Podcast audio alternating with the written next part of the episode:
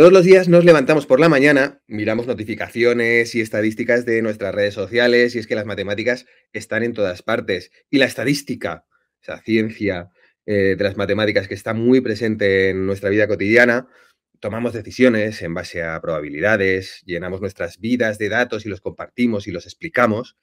Y para conversar en torno a estos datos y los relatos que generan eh, tenemos a dos personas apasionadas eh, por las matemáticas y por la estadística. Anabel Forte Dentey, conocida como Vallesana, y ese mm, eh, sonido que escucháis es el carrito de Vera, la hija de Santi García Cremades, que está paseando, intentando dormirla. Santi, Santi, ¿qué tal? ¿Cómo estás? ¿Qué tal? ¿Cómo estáis? pues muy bien, muy bien. aquí. Esto es incertidumbre pura. Totalmente, el caos, el caos se abre camino.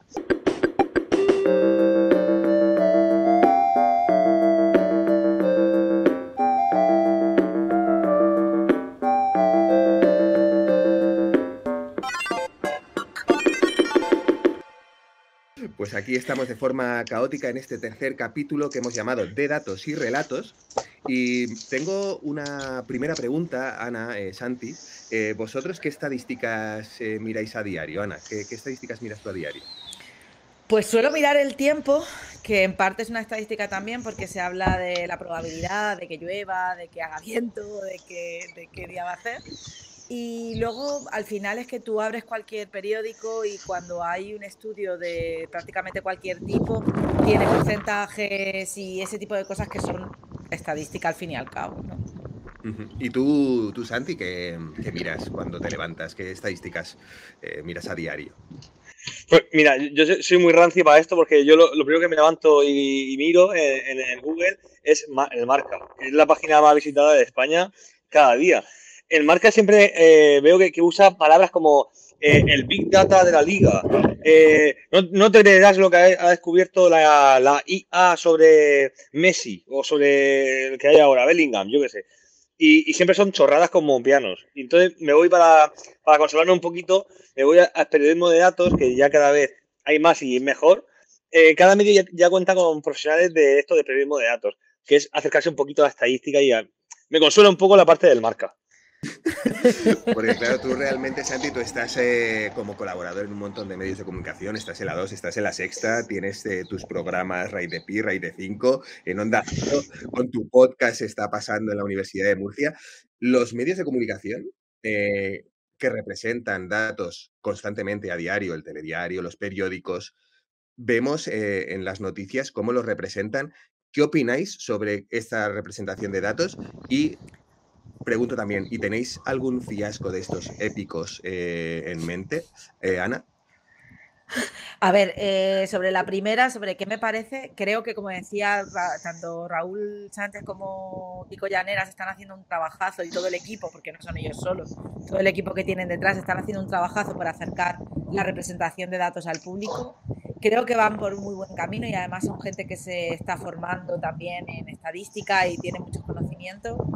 Eh, a veces creo que pecan en general eh, los medios de buscar gráficos que son muy llamativos, pero que el relato que cuentan no es exactamente el que se quiere contar. Y luego, si hablamos de, fiascos, bueno, para mí el fiasco más grande de todos es el gráfico de Venezuela, de las elecciones de, Maduro, donde hay una barra, o sea, bueno, son cilindros, están en tres dimensiones, una barra tiene un 50,66%, la otra tiene un 49,07%, es decir, hay apenas un 1% de diferencia, un poquito más, y están separadas, pues, pues digamos, por 3 centímetros. O sea, eh, una es enorme y la otra es pequeñísima, ¿no? Y esa es una de las cosas que pasa muchas veces, en pos de la... O sea, de lo visual que sea del relato que quieras contar, tú puedes crear un gráfico como este que no tiene ejes, por ejemplo, y que acaba haciendo que, lo que representa sea completamente diferente de lo que se quiere contar. Qué puntillosa, Ana, qué puntillosa. Sí. Yo, claro. Todo, todo es relativo. es que tampoco hay que ponerse nada. Efectivamente, si tú pones el eje, si el eje no empieza en cero, si las dos barras no empiezan en Claro. Si una empieza en 49 y, el máximo es 50, o sea, 51, pues ya lo tienes. O sea, la eh, Eres lo mal pensado. es una mal pensada. Ahí no había ninguna intención de nada. Eso ha sido. Porque, claro, eh, vosotros, aparte de vuestro trabajo docente diario, también sois eh, divulgadores. Eh, ¿cómo, ¿Cómo abordáis vosotros esa representación de datos en el momento, digamos, de, de hacer una presentación o, de plantearla, pues en tu caso, Santi, en, medios de comunicación? ¿Cómo los abordas? A ver, en, estadística la, experta de Sana. Yo, por ejemplo, cuando me llaman sobre todo, o, hablo de divulgación matemática, que es lo que más me gusta, hablar de, matemáticas y la gruesa, me refiero las básicas, pero tienen muy poca salida en los medios. Es decir, cuando afrontas meter el tema de Pitágoras en un medio de comunicación, lo normal que te digan es eh, no cabe, hoy no cabe en el programa, que es una forma de decirte no interesa. Entonces te dicen, eh, hoy es que el tema de Pitágoras no nos cabe. Entonces, claro, eh, los medios lo que quieren siempre es o actualidad o un espacio muy viral, que ahora mismo estamos hablando de, espacio de redes sociales, de, YouTube y todo esto, que digamos que van a, por grandes titulares y grandes clickbaits. Eh, no te creerás lo que ha dicho este matemático. Pues claro, mm, el tema de Pitágoras ya te digo que, no es. Entonces, eh, hay que buscar siempre temas que, estén muy conectados y, y, estamos siempre en la dicotomía de entre buscar temas interesantes y buscar temas que sean realmente interesantes. Es decir, interesante para la sociedad o interesante real. Y eso a veces eh, es complicado elegir y cernir.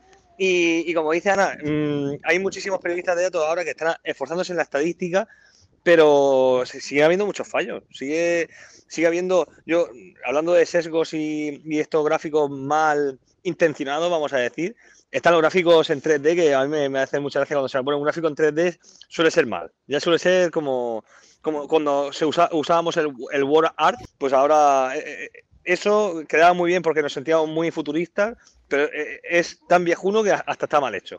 Entonces, lo, que, tenemos que intentar es ser muy básicos, es decir, estamos hablando de una ciencia básica, que son la de los números, la de las matemáticas, está en todas partes y, y somos muy pesados con esta frase, pero sigue sin calar yo creo que la sociedad sigue sin, tener la, idea esa de que está en todas partes y que por ello es interesante.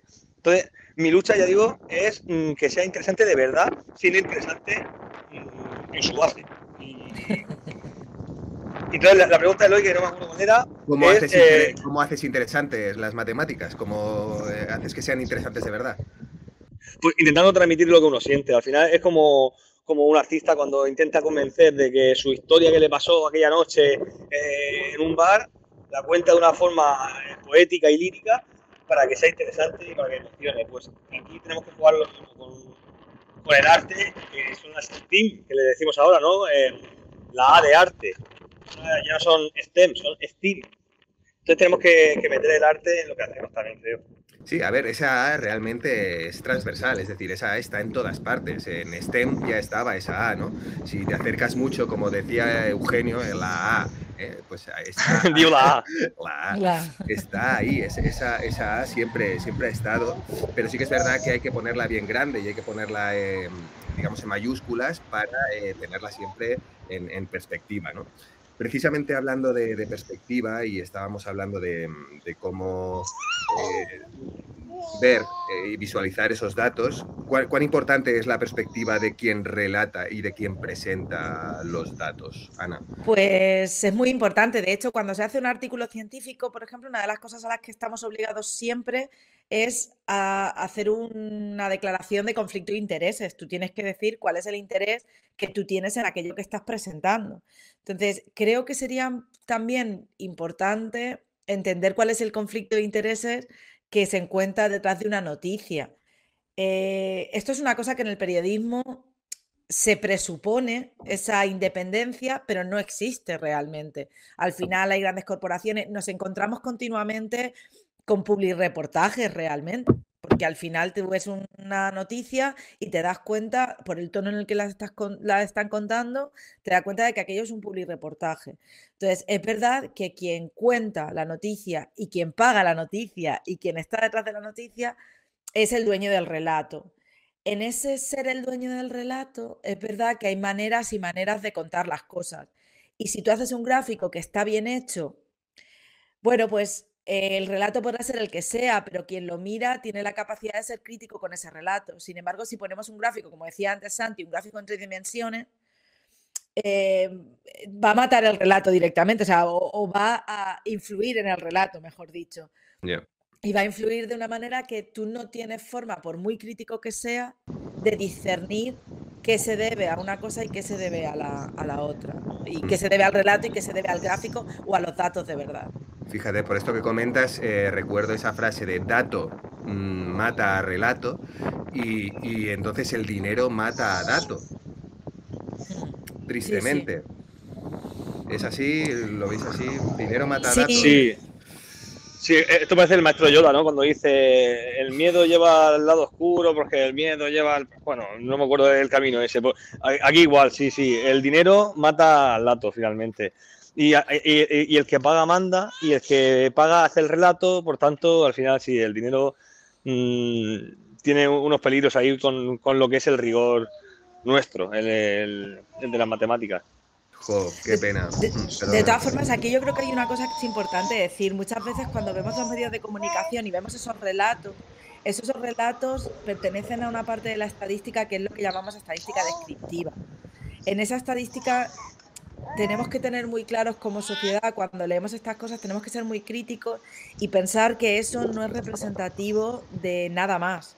Es decir, si yo he hecho una encuesta, pero he hecho una encuesta y la he hecho en Twitter, a quien va a representar es a quienes tengan Twitter o tengan amigos que se la hayan mandado por WhatsApp, pero no va a representar a nadie más. Y por mucho que me hagan unos gráficos mm, buenísimos, eh, no está representando a nadie más. Y eso es una cosa que tenemos que tener muy en cuenta. A mí me hacía mucha gracia algunos artículos que prometían que había un fármaco que había llegado para salvarnos de no sé qué, del Alzheimer, por ejemplo, que es una cosa muy recurrente. Y cuando entras en la noticia y la lees, te da la sensación de que, oye, este fármaco está ahí estamos a punto de llegar. Sin embargo, si te pones a mirarla con más cuidado, primero se trataba de estudios muy preliminares, incluso a veces se trata de estudios que están hechos en, ratones. Entonces, eso, esa representatividad, ese a quién podemos llegar, si simplemente es una encuesta que se ha hecho o si eso es una cosa que nosotros tenemos que mirar cuando leamos un artículo de este tipo para ser conscientes de qué es lo que nos están contando. De hecho, Ana, en esta declaración que acabas de hacer, has tocado como tres temas capitales para mí, que, mm, precisamente de esto va eh, la, conversación de hoy. Uno de ellos es eh, esa representación eh, de los encuestados, ¿no? Y cómo em, esos datos a veces no representan a la totalidad y a la globalidad de, y, se, toman como axiomas, como, como verdades cuando hay mucha falta de representación de, diversidad.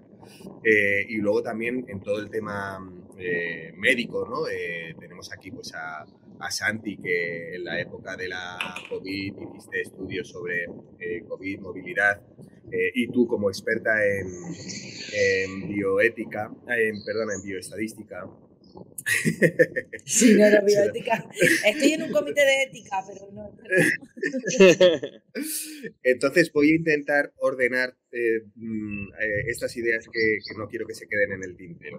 Y empezaré en concreto eh, con algo que está de rabiosa actualidad, el informe PISA. sabéis que cada tres años, por estas fechas, se recogen y publican los datos de este programa para la evaluación internacional de estudiantes que evalúa a estudiantes de 15 años de todo el mundo en áreas claves como las matemáticas y la lectura. En España, la representación son 30.800 eh, estudiantes procedentes de 963, 66 eh, centros que representan a 460.000 estudiantes.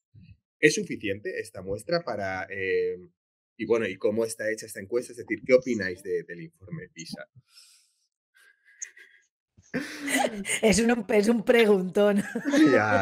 sí, sí, sí, es la gran pregunta. Es muy buena. Me, gusta que, empieces con los datos de, la encuesta, que es lo que ha dicho Ana, que, la encuesta normalmente cuando lanzan el titular y la, noticia, los datos de la encuesta están al final. Es una línea muy pequeña que, como esto a nadie le interesa, lo vamos a poner aquí en pequeñito y es la clave. Eh, si es suficiente el, tamaño de la muestra, es, la preguntaza. Eh, si es significativa lo que dice la encuesta, es también una preguntaza.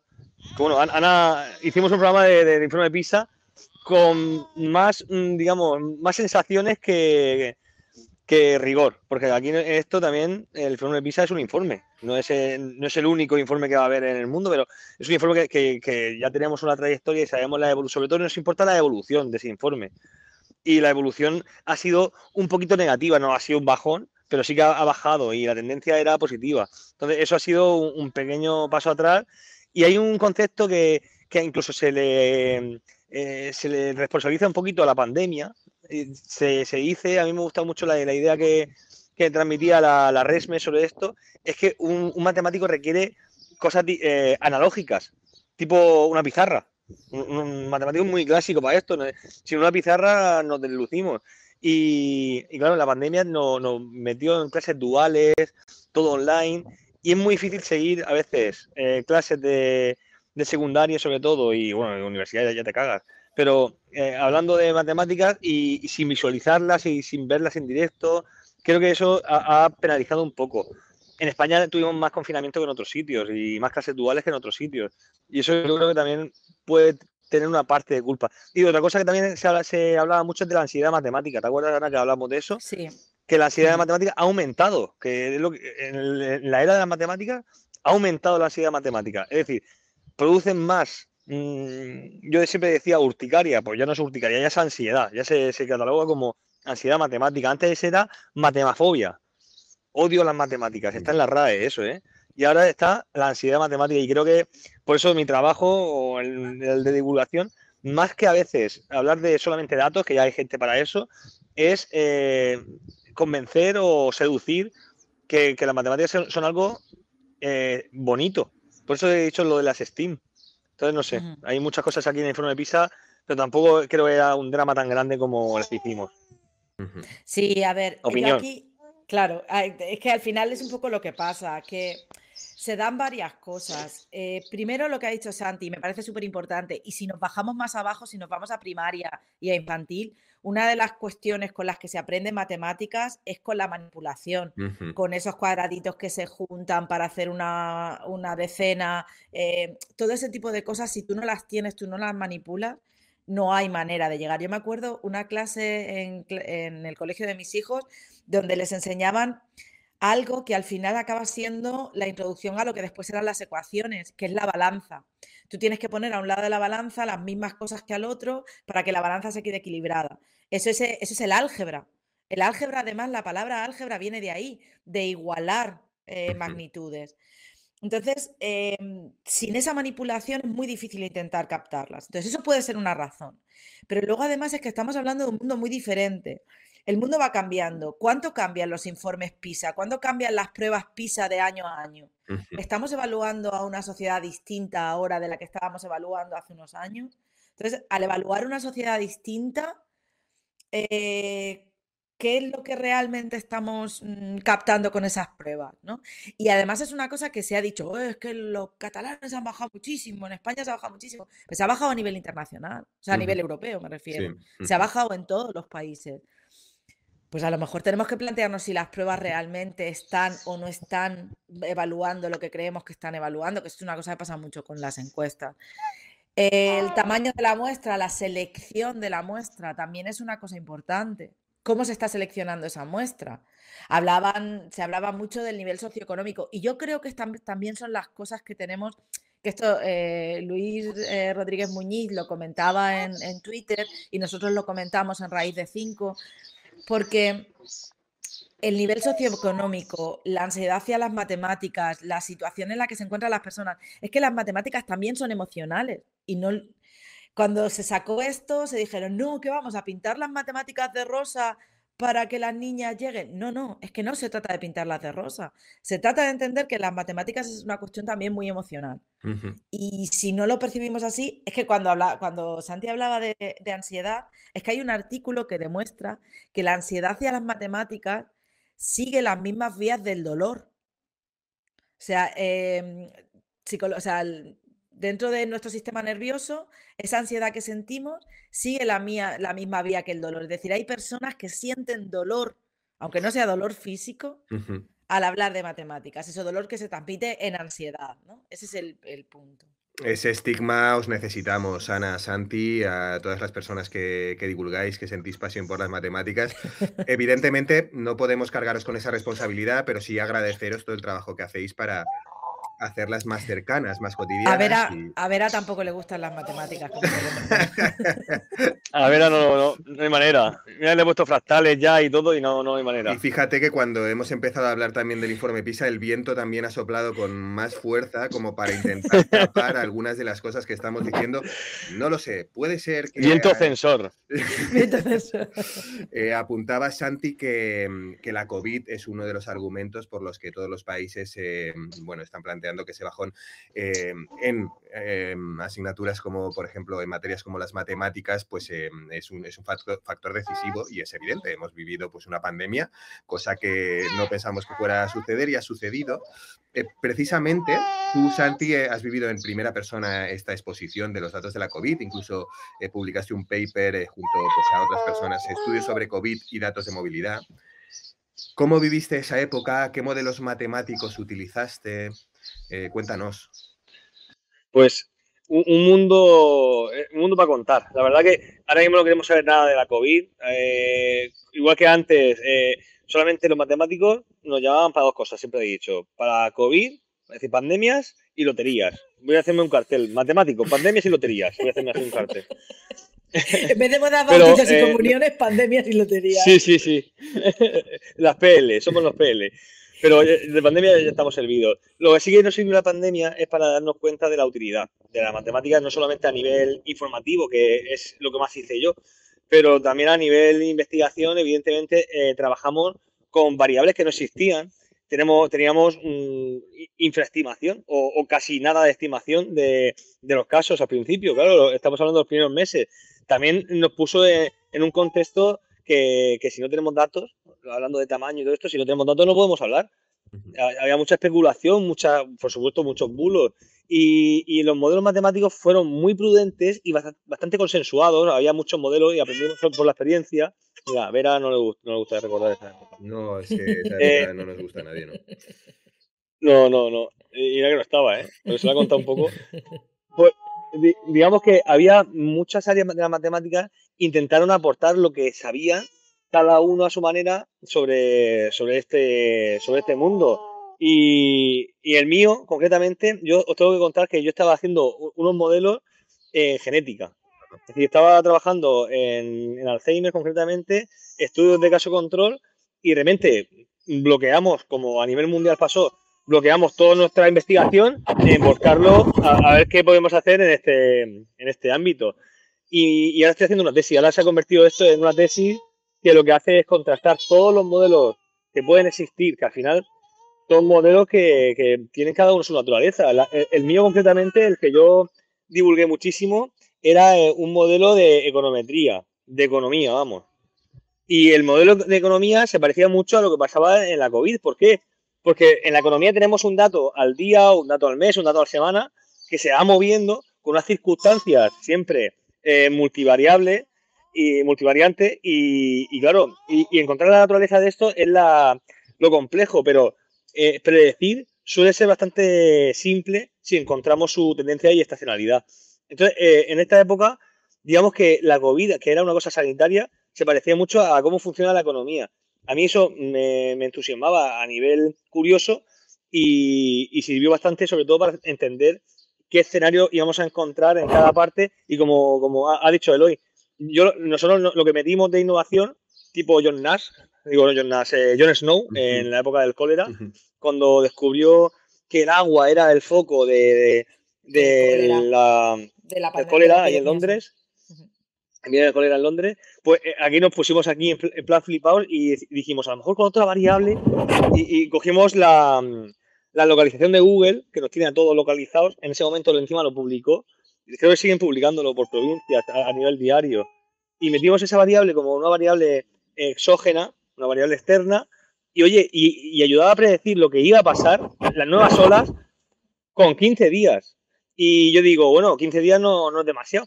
Es decir, eh, pero es más riguroso que lo que se predecía en los medios, que había gente, había muchos gurús que te predecían pandemias a cuatro meses vista. Y eso no tiene ningún, ningún rigor científico. Entonces, lo que digo de, la pandemia, por resumir, es que nos ha servido a todos muchísimo para aprender a trabajar juntos, para aprender a descubrir eh, a tiempo real, real time, que eso fue muy, muy pandémico todo, y sobre todo para poner las cosas en relativo, sabiendo cuándo puedes hacer y cuándo no puedes hacer, que también es muy importante saber los límites de la ciencia. Se ha visto la ciencia en directo, siempre lo he dicho, que a veces no es tan, no tan bonita a lo mejor como la gente se imaginaba, pero se ha visto la ciencia cómo se investiga en directo y joder, con una vacuna en tiempo récord. Eso no se va a ver, creo que nunca más. Nos hizo aprender mucho. Eh, tú, Ana, como especialista en bioestadística, es decir, estadística aplicada a las ciencias de la salud, ¿no?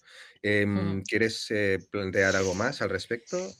Un, detalle que me parece muy, muy, relevante y es que yo creo, o sea, es lo alejado que hemos estado siempre la, digamos, la práctica de la salud, el, día a día de los médicos con lo que es la salud pública y el análisis estadístico de los datos, ¿no? Eh, ahí hay una cosa que se da mucho, y, yo lo he vivido en directo en algunos proyectos en los que he trabajado, y es tú te tienes que poner a medir. Tú eres un médico, estás en la consulta y tienes que introducir los datos del paciente al que está viendo. Y muchas veces la forma en la que medimos las cosas no está estandarizada. Es decir, no mide exactamente igual un médico en La Coruña que un médico en Valencia que un médico en cualquier otro sitio, ¿no? Y entonces acaba pasando que esas variables no se pueden utilizar juntas. durante la COVID lo que nos pasó fue exactamente eso teníamos variables medidas que cada uno las estaba midiendo de una manera. Unos medían el registro de mortalidad en cada día, otros el registro a siete días, por cada mil personas, por cada cien mil personas. Luego, las muertes con COVID, las muertes por COVID.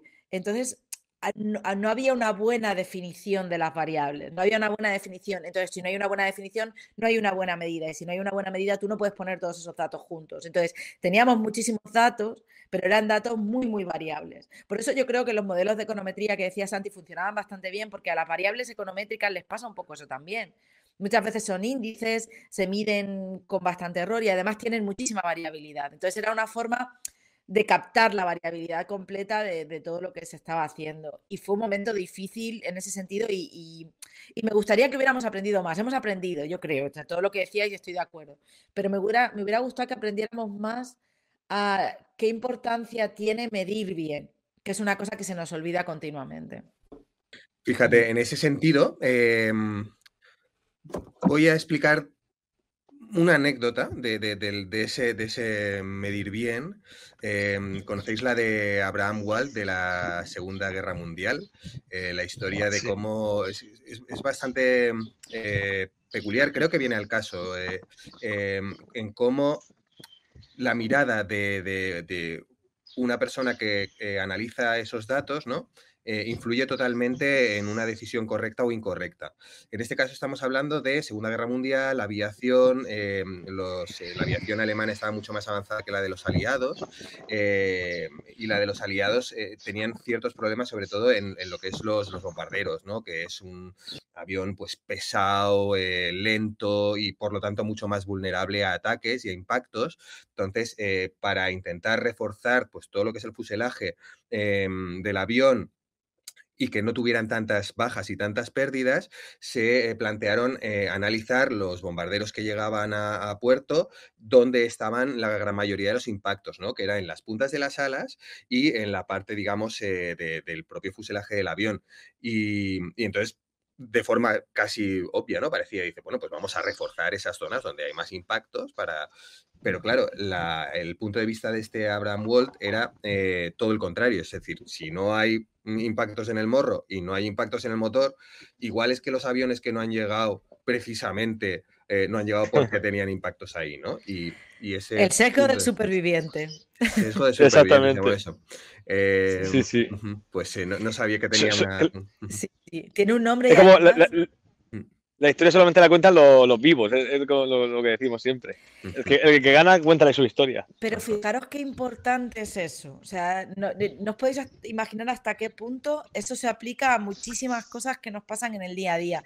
Cuando escuchamos a alguien que nos habla de pseudociencia, por ejemplo, ¿no? de la homeopatía, cosas así, lo cuentan quienes han sobrevivido, digamos, quienes han llegado hasta ahí. Y posiblemente hayan sobrevivido por otras cuestiones, pero lo cuentan y, parece que, oye, a mí me funcionó, el a mí, me funcionóismo, ese tiene mucho que ver con el, seco del superviviente. Pero en género, en género es muy, muy importante, porque muchas veces hay mujeres que salen y dicen, o hombres que salen y dicen, eh, no, es que mira cómo ella sí que ha podido llegar, o mira cómo yo sí que he llegado, ¿no? Pero tú estás ahí y tú has llegado porque eres una superviviente. O sea, lo que hay que ver es qué pasa para que hayan muchas otras que no llegan, ¿no? Y si no tenemos, es que es el mismo efecto, si no tenemos en cuenta dónde están los fallos que hacen que muchas otras no lleguen, no podemos entender cuál es la situación real, solo vemos ese sesgo del superviviente. Total, qué importante es eso, importantísimo. ¿Tú querías añadir algo, Santi? Nada, simplemente eso, que, esto le pasaba hasta al, oráculo, cuando el oráculo llegaba a un comandante de un ejército, le decía, eh, tienes que atacar en tal mes, en tal día. Y te lo digo a ti, pero no a nadie más. Claro, si es, eso, el oráculo se, reafirmaba y se hacía fuerte cuando esa batalla había sido victoriosa. El, comandante volvía, el, oráculo tenía razón. Pues si no volvía, es que había muerto y nadie se enteraba de lo que había dicho el, oráculo. Entonces, el oráculo estaba encantado de la vida. Dice, cada, cada vez que hago una predicción, se cumple. No, no. Cada vez que hago una predicción y sobrevive el que ha escuchado la predicción, pues lo, cuenta y, se cumple. El sesgo del superviviente. Muy chulo. Nos quedamos con eso. Mm, quiero recuperar eh, algo que apuntaba Ana, porque tú además eres también eh, experta y has hecho estudios al respecto de esa brecha de género en las STEAM, en las STEM. Em, eh, por plantear algunos datos que conocemos y barajamos pues, de, la, de la OCDE, en concreto en España, en ingeniería informática, eh, en lo que es, eh, digamos, em, inscripciones mm, de, chicas versus chicos, estamos entre 13% a 87% hombres en algo tan importante como la ingeniería informática. Y es que en matemáticas los datos tampoco son muy halagüeños, ¿no? Hablamos de, de 36% versus 64%. En esta falta de referentes, ¿no? Que intentamos, pues, eh, combatir eh, desde la división educativa. Sabéis que tenemos una iniciativa que se llama Científicas Casio, que eh, visibilizamos a científicas en las tapas de las calculadoras y también una web muy bonita, eh, intentando pues romper esos estereotipos asociados a, las ciencias. ¿no? Em, yo quería, precisamente, fíjate, hoy estábamos hablando de, ciencia, salud, matemáticas, pues poner en, en valor la figura de Florence Nightingale, eh, que no está representada todavía, está en mi wishlist, que sentó las bases de la estadística aplicada a la salud pública con esos cinco componentes esenciales, ¿no? De la salud ambiental, el aire puro, el agua pura, el alcantarillado eficaz, la limpieza la luz. Em, una superviviente, eh, seguro que invisibilizada como tantísimas otras, pero mm, eh, me gustaría, Ana, que tú con tu experiencia y eh, en los estudios que has participado, y como por ejemplo ese que tiene ese nombre tan chulo, el Stats Wars, Stats Wars, sí. Stats Wars nos, nos, ilumines un poquito al, respecto de esto que estamos comentando. Pues a ver, en cuanto al tema de, es que son un montón de cosas, porque, bueno, primero, este. claro, primero es dónde nos lleva todo esto, ¿vale? Sobre todo lo que has dicho de la informática, yo creo que es muy importante, el hecho de que no haya mujeres, o sea, ya tenemos una falta importante de ingenieros informáticos e ingenieras informáticas en general, hay poca gente que estudie estas carreras y es el la profesión del futuro. Entonces, hay que animar a la gente en general a que estudie más en áreas STEM. Pero es que luego además, si las mujeres no están en estas áreas donde se va a acabar haciendo la mayor parte del dinero, digamos, donde se va a acabar cobrando más y, eso pues también influye en la brecha salarial. Eso es una cosa que es importante tenerla en cuenta. Vasos comunicantes, sí. Claro, eso es una parte. Luego, además, por otro lado, tenemos eh, todo el tema de por qué elegimos una carrera o elegimos otra. Y en las matemáticas se da una cosa muy curiosa. Y es, cuando yo entré a la carrera de matemáticas, éramos un 60% de mujeres y un 40% de hombres. Es decir, estaba completamente invertido. En esa época, yo entré a la carrera en el 2000, eh, así podéis calcular la edad que tengo. Entonces, yo entré a la carrera en el 2000 y en esa época se estaba empezando a hablar de la importancia que tenía la matemática para la empresa y se estaba empezando a hablar de los puestos de trabajo que se iban a crear eh, en empresas para matemáticos. Pero hasta ese momento, entrar en matemáticas significaba ser profesor o profesora de secundaria. Esa era eh, la salida principal. Y en esa salida principal, las mujeres íbamos más. No sé cuál es el motivo real. Eh, aquí es una de las cosas que, a mí también me, me, planteo muchas veces y es, necesitamos llevar a las mujeres a las ciencias como las matemáticas y las STEM, tenemos que forzar, porque muchas veces te dicen, es que estáis forzando a las chicas a que vayan. A lo mejor no tenemos que forzarlas, a lo mejor lo que pasa es que tenemos que empezar como sociedad a poner en valor otras cosas que son muy importantes también, ¿no? Porque a lo mejor poner en valor que hacen falta profesores y profesoras de secundaria y que los profesores y profesoras de secundaria cobren más y sea una carrera atractiva de por sí misma, pues ya es algo importante. Pero no, lo que sucede es que lo que se considera importante acaban siendo las carreras mayoritariamente masculinas. Y yo no sé si es, o sea, aquí esto es, es totalmente confusor, no sé qué lleva a qué, pero sí que es verdad que acabamos teniendo muchos más hombres en eh, la parte donde, la, donde hay más llamada de empresa, donde hay más dinero, y se acaba creando esa, esa espiral, ¿no? Que nos lleva siempre al mismo sitio. Eso por una parte. Entonces, ¿cómo salimos de ahí? Pues yo creo que es importante, primero, que se conozcan los trabajos que hacen las mujeres en estas áreas, que es algo que no conocemos. Y ahí las referentes. Es súper importante que haya referentes. Florence Nightingale es una, mm, para mí es una de mis referentes, eh, porque me parece que el trabajo que hizo está en la unión de esa cuidar de la gente y la estadística y las matemáticas me parece una referente muy importante, pero ella también tiene un seco del superviviente añadido, porque ella lo que le pasaba es que tenía muchísima, eh, muchísimo apoyo, porque era una familia de mucho dinero y entonces ella tenía mucho apoyo por parte tanto de legisladores como de, de gente que conocía a la familia, de su propia familia. Entonces, aunque al principio no la dejaban ser, porque eso también, no la dejaban ser estadística ni estudiar matemáticas, pero luego al final acabó siendo mm, llegando ahí porque tenía contactos, ¿vale? Entonces, está muy bien, pero hacen falta otro tipo de referentes también. Hacen falta estas referentes, pero hacen falta otro tipo de referentes. Hacen falta referentes de mucha proximidad. Hace falta referentes, y esto me lleva un poco también a lo que decías del Stat Wars, hacen falta referentes que nos lleven a las aulas de donde están las niñas aprendiendo y que sean gente que ellos reconozcan como cercanos. A mí me hace una ilusión tremenda que cuando yo voy a recoger a mi hijo al colegio o a mi hija y, viene alguno de sus compañeros y me dice, ¿vas a venir este año a hablarnos de matemáticas? A mí eso me hace muchísima ilusión porque sé que al fin y al cabo yo para ellos soy alguien cercano y eh, soy alguien en que se pueden reflejar.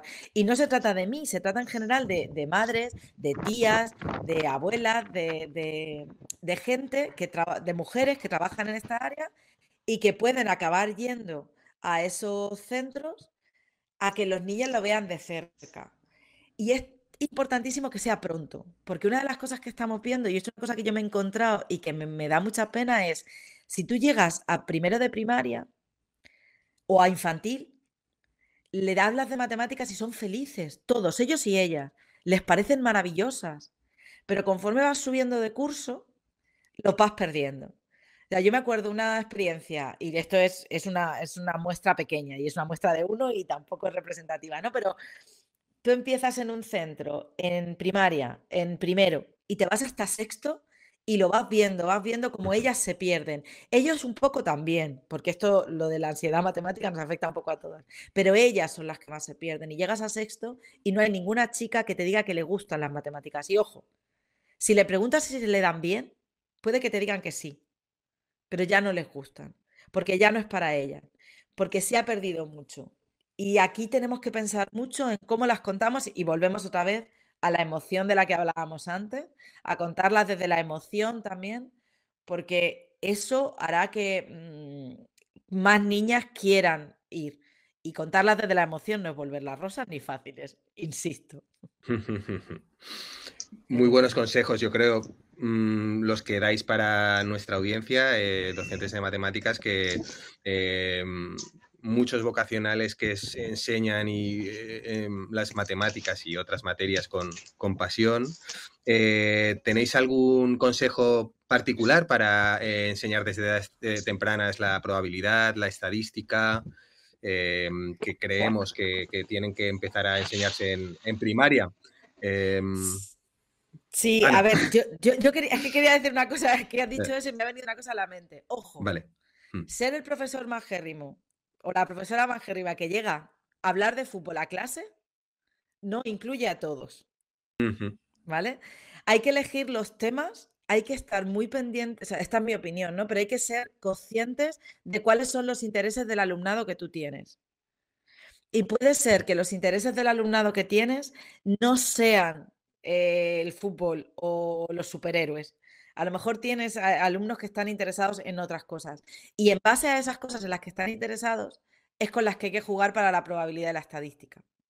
Ahí es donde tenemos que jugar. Pues, por ejemplo, eh, a todos nos interesa el tiempo, a todos nos interesa el clima, a todos nos interesa que hoy no llueva, porque si llueve me, cuesta o no puedo salir al patio. O que llueva en, esta, en esta época que estamos viviendo.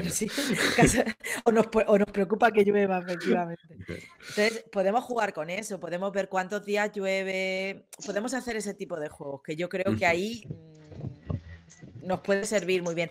Y ojo, que son muy intuitivos hacia la probabilidad cuando están en infantil, mucho, pero luego lo van perdiendo con el tiempo. Entonces, es importante que trabajemos la probabilidad al principio. A, mí me gustaría decir solamente que lo, que lo que me gustaría dejar así como, como huella, eh, no sé si, si yo o, nosotros los que hacemos divulgación, eh, es simplemente que, demostrar y, convencer a la gente que, esto no es cosa de listos, no, no, es cosa de cerebritos, que es una ciencia básica que es parte de una cultura que, tenemos muchos referentes y que hay que conocerlos. A mí me encanta la, figura de Marian Mirtajani, que por cierto también tiene una calculadora preciosa, Casio, así como muy, muy, roja, muy bonita. O la de Pérez con las líneas geodésicas representadas en su, en su cabello, sí. En el cabello, exactamente. Y, creo que es una, un perfil que era una niña que quería ser de letras, decía ella, que quería, quería escribir relatos y poesías muy, muy Ana, por cierto, a mí me recuerda mucho a Ana. Y, y es una super matemática lamentablemente murió muy joven, mm. pero eh, eh, era eso, el futuro de, todo nuestro área brillante en todo lo que hacía. Y, yo creo que, es un ejemplo muy bueno, que la matemática no es cosa de listos, que los hombres también tenemos que hablar de la perspectiva de género, que no solamente las mujeres, que creo que nosotros también tenemos que, ir en esa línea porque es una cosa que nos afecta a todos y digamos que que si no nos ponemos de acuerdo ni siquiera en qué calculadoras son eh, utilizables en, la EBAU, imagínate en todo lo demás. Es decir, tenemos que ponernos de acuerdo ya en algo y, tenemos que, establecer unos axiomas para trabajar, porque si no, eh, eh, está convirtiéndose esto en algo muy... La calculadora, hablando de matemáticas manipulativas, tiene que ser y es una herramienta pues didáctica pedagógica como lo puede hacer pues, un lápiz y eso pues de momento todavía no ha, no ha calado. Em, o sea, en tiempos de chat GPT hay todavía discusión si se puede usar una calculadora. ¿eh? Me parece una cosa muy, muy abstracta, pero bueno.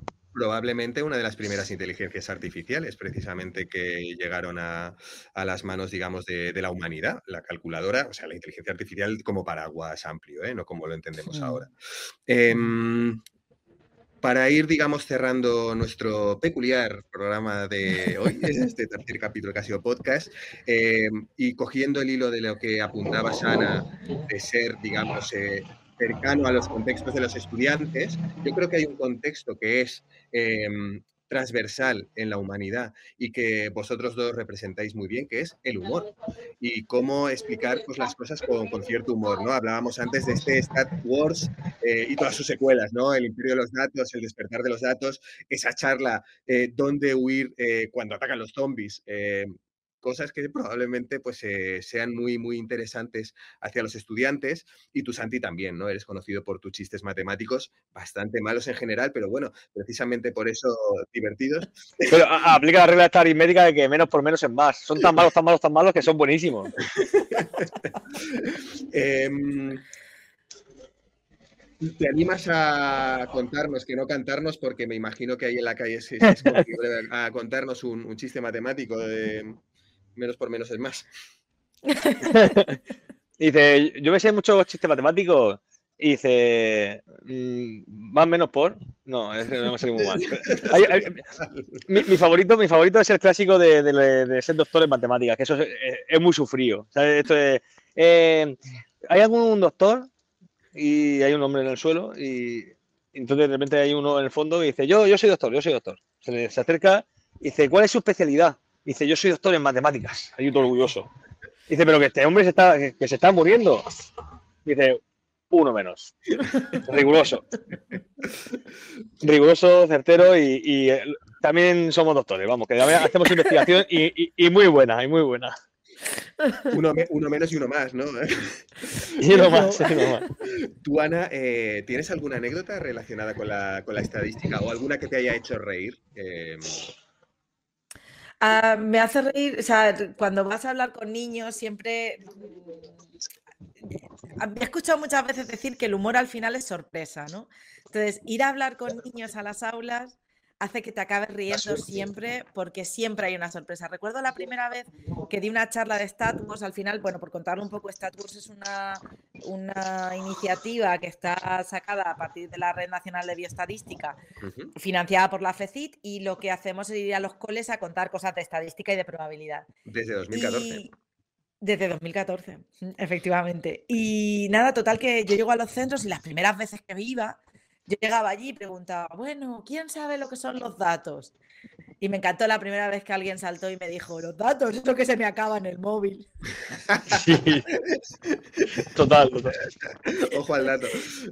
Claro, luego he visto cómo eso ha ido disminuyendo, porque yo creo que ahora tienen tarifas esas ilimitadas y ya no se le acaban los datos en el móvil y no son tan conscientes.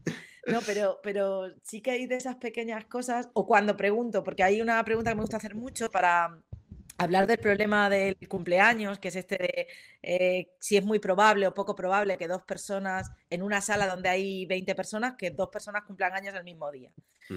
Entonces, yo les ayudo a contar, decir, no vamos a contar eh, las personas que pueden cumplir años el mismo día que tú, sino vamos a ver cuántas parejas podemos hacer aquí.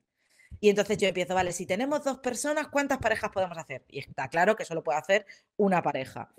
Si tengo tres personas, ¿cuántas parejas puedo hacer? Y siempre hay alguien que te dice una pareja y media. son ese tipo de cosas que cuando estás en ese momento te, ríes. Es precioso, es precioso. Pues em, para, acabar eh, de hilar nuestra charla, hemos invitado a, mm, algunas personas eh, que probablemente conozcáis y que os quieren hacer algunas preguntas. Eh, no sé si te oh. suena, Ana, Carmen Armero, catedrática en estadística.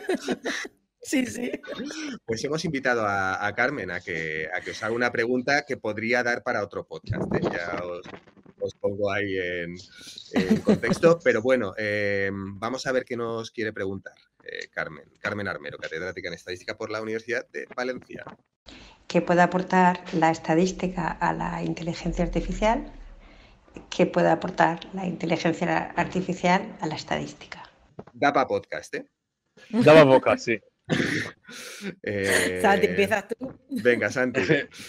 Pues la, verdad que, sinceramente, Mm, la, respuesta que decía el, Luthier, que es la más inteligente de todas, eh, se resume en tres palabras. No lo sé. No lo sé. Eh, eh, estamos ahora mismo en, pañales con esto de la, del, inteligencia artificial. Estamos aprendiendo a usarla ahora, en plan como herramienta. sí que nos puede dar pequeños. Yo lo llamo que es un buen desatascador. Cuando estás atascado, pues mm, te sirve para empezar a funcionar, pues que te diga algún filtro ya de incluso de no solo no solamente GPT, sino a través de, modelos diferentes eh, que te diga cuál es el, mejor de los modelos o, que te haga un metamodelo así facilísimo, no, tienes que hacer ahí ni medias ponderadas ni nada, él te lo hace y dice, ah, pues mira, pues he usado este modelo. Eh, te sirve para empezar, pero yo creo, que todavía no, tenemos idea de hasta dónde puede alcanzar su, su top de potencial. Eso a lo mejor Ana sabe más porque yo no, yo lo he usado solamente en el COVID, en mi artículo, y lo demás yo soy un matemático básico de toda la vida, hago matemática aplicada, pero sobre todo en, cuestiones muy, muy de esencia, ¿sabes? Muy de idea, más que de, más que herramienta de software y todo esto, que es lo que, lo que ahora mismo estamos viviendo en esta revolución. Claro, se nutren de los datos, ¿no? Aprenden de ellos y, actúan en consecuencia. Entonces, Ana, eh, ¿cómo, Pero como nosotros también, los humanos también aprendemos de eso. O sea que... Correcto, correcto. Sí, sí, sí. Bueno, a ver, eh, lo que, o sea, ¿en qué puede la inteligencia artificial eh, alimentarse de la estadística? Es en, en, todo, ¿no? O sea, en muchas partes de lo que llamamos inteligencia artificial aunque la inteligencia artificial, lo has dicho tú muy bien antes, Eloy, la inteligencia artificial es una cosa enorme, es, mm. un, eh, es, un, paraguas donde caen muchísimas cosas, entonces quizá la parte en la que más eh, la estadística ayuda es el machine learning, ¿no? el, aprendizaje, porque al final de lo que se trata, y esto lo decía muy bien Turing, eh, no se trata de que la inteligencia artificial sea inteligente en sí misma, sino que sea capaz de aprender y de a imitar la inteligencia. Y entonces eso básicamente lo hace a través de datos y lo haces a través de estadística y luego técnicas que han ido surgiendo, como es el tema de las redes neuronales, que en el fondo también utilizan pueden llegar a utilizar estadística internamente, hay muchos tipos de redes neuronales, pero quiero decir, esa retroalimentación de la estadística hacia la inteligencia artificial es fácil de ver porque está detrás y yo creo que no se ve lo suficiente, porque no se cuenta lo suficiente, que hay muchísima incertidumbre, que cuando ChatGPT te da un texto, te da uno, pero te podía haber dado millones. Y ese es el que considera más probable. Entonces, no pensemos que es una respuesta cerrada y ya está, sino que detrás hay mucho. Eso por una parte. Al revés, yo creo que la importancia que tiene la inteligencia artificial para la estadística y para las matemáticas en general, creo, es el punto de retos. La inteligencia artificial nos está poniendo retos continuamente, igual que lo ha hecho la genética, igual que lo ha hecho eh, todas las ciencias nuevas, digamos, que van surgiendo. Siempre que surge algo nuevo, al final es un reto para las matemáticas. Tenemos que conseguir técnicas nuevas, tenemos que acercarnos más y para mí eso es eh, muy bonito. Lo que pasa es que tenemos que hablar de esto. O sea, tenemos que decir que necesitamos más matemáticas y más estadística para llegar a mm, conseguir los retos que nos pone la inteligencia artificial. Y entonces necesitamos más matemáticos, más matemáticas, más estadísticos y más estadísticas. Y hablo de géneros también porque hace falta la visión de todo el mundo y la diversidad para que estas IAS sean más éticas, sobre todo. Y no se nutran de todos los sesgos que, ya tenemos, sí, sí, totalmente. Esa ética importantísima, importantísima en la estadística, que también daría probablemente, incluso te diría, para una serie ¿no? de, podcast. Em, como tenemos tiempo limitado, vamos a darle paso a nuestro próximo invitado, que probablemente conozcáis, se llama Miguel Camarasa, eh, matemático, valenciano, divulgador, y probablemente a él le escuchemos bien porque tiene una voz robusta, profunda y potente. Vamos a ver qué nos dice Mates Mike. Muy buenas, Santi, Anabel y Eloy. Mi pregunta es la siguiente. ¿Cuál es vuestro teorema favorito tanto de la estadística como de la probabilidad? Preguntón. Ahí también. Qué bueno. Estadística y probabilidad. Pues, ¿empiezo yo, Ana? ¿Tú tienes uno? Dale, eh, yo tengo uno, pero como el mío es obvio, tú tira. Buah. Ahí, mira, eh, estoy dando clases, no, es de estadística, eh, es de matemática discreta, que al final eh, lo puedes usar en estadística también al final. Pues quizá vas a ser tú, Ana. Cuando sí, sí, o sea, lo hace fantásticamente bien esto, Santi, ¿eh? como dejarnos ahí en, en suspense total. Eh, yo sospecho de cuál va a ser el tuyo y ahora que estamos aquí solos, cuéntanos, Ana, ¿cuál es tu teorema eh, preferido y favorito de las matemáticas, estadística y probabilidad? El teorema de Bayes, es que no, podía decir otra cosa. Nada, el teorema de Bayes es muy bonito porque además que yo creo que al final el teorema de Bayes no deja de ser una reflexión sobre cómo aprendemos y además nos da para reflexionar sobre el aprendizaje. Por quien no lo tenga claro o quien no lo haya escuchado, no lo haya, que creo, supongo que es fácil que si, han, si tenemos muchos eh, oyentes eh, que son de matemáticas, lo tendrán muy claro, pero por si acaso. El mm, teorema de Bayes lo que nos dice, o sea, partimos de una información a priori, nosotros tenemos algo que ya conocemos y que podemos cuantificar la probabilidad de que suceda. Em, y observamos datos. Y cuando tú observas datos, al final aprendes más. Esto es como un médico que está en la consulta y la primera vez que ve a alguien eh, no sabe muy bien qué le pasa, ¿no? Pero conforme va viendo a más personas que tienen esa misma enfermedad, va aprendiendo sobre esos síntomas y cuando le venga el décimo, la décima persona con, la, con esa enfermedad, pues esa médica ya va a saber decir, pues, oye, es esto con tanta probabilidad. Pues eso es lo que formaliza el teorema de Bayes. Entonces me parece muy bonito en, ese sentido. Mm. Qué guay.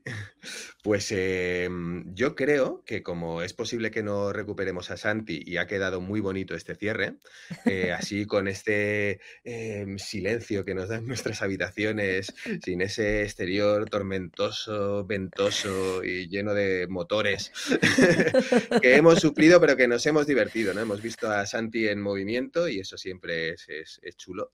Eh, vamos a cerrar aquí nuestro capítulo de hoy sin antes eh, explicar que mi teorema favorito de estadística se llama como una discoteca de Valencia, que es el límite central. ¿eh? Yo pensaba que era una discoteca y resulta en que el es un teorema de estadística. se llegaba al límite, sí, sí. es- Bueno, pues eh, Ana, muchísimas, muchísimas gracias. Santi, allá donde estés, eh, y eh, Vera también, dale un beso muy grande. Eh, gracias por, por, eh, vuestra generosidad, vuestro tiempo, por charlar y conversar con nosotros. Y espero que, mm, que haya servido, digamos, este, este podcast pues, para despertar curiosidades en nuestra audiencia. Nos vemos en el próximo. Un abrazo, Ana. Un abrazo, Muchas Santi. gracias. Un abrazo. Hasta luego. Chao.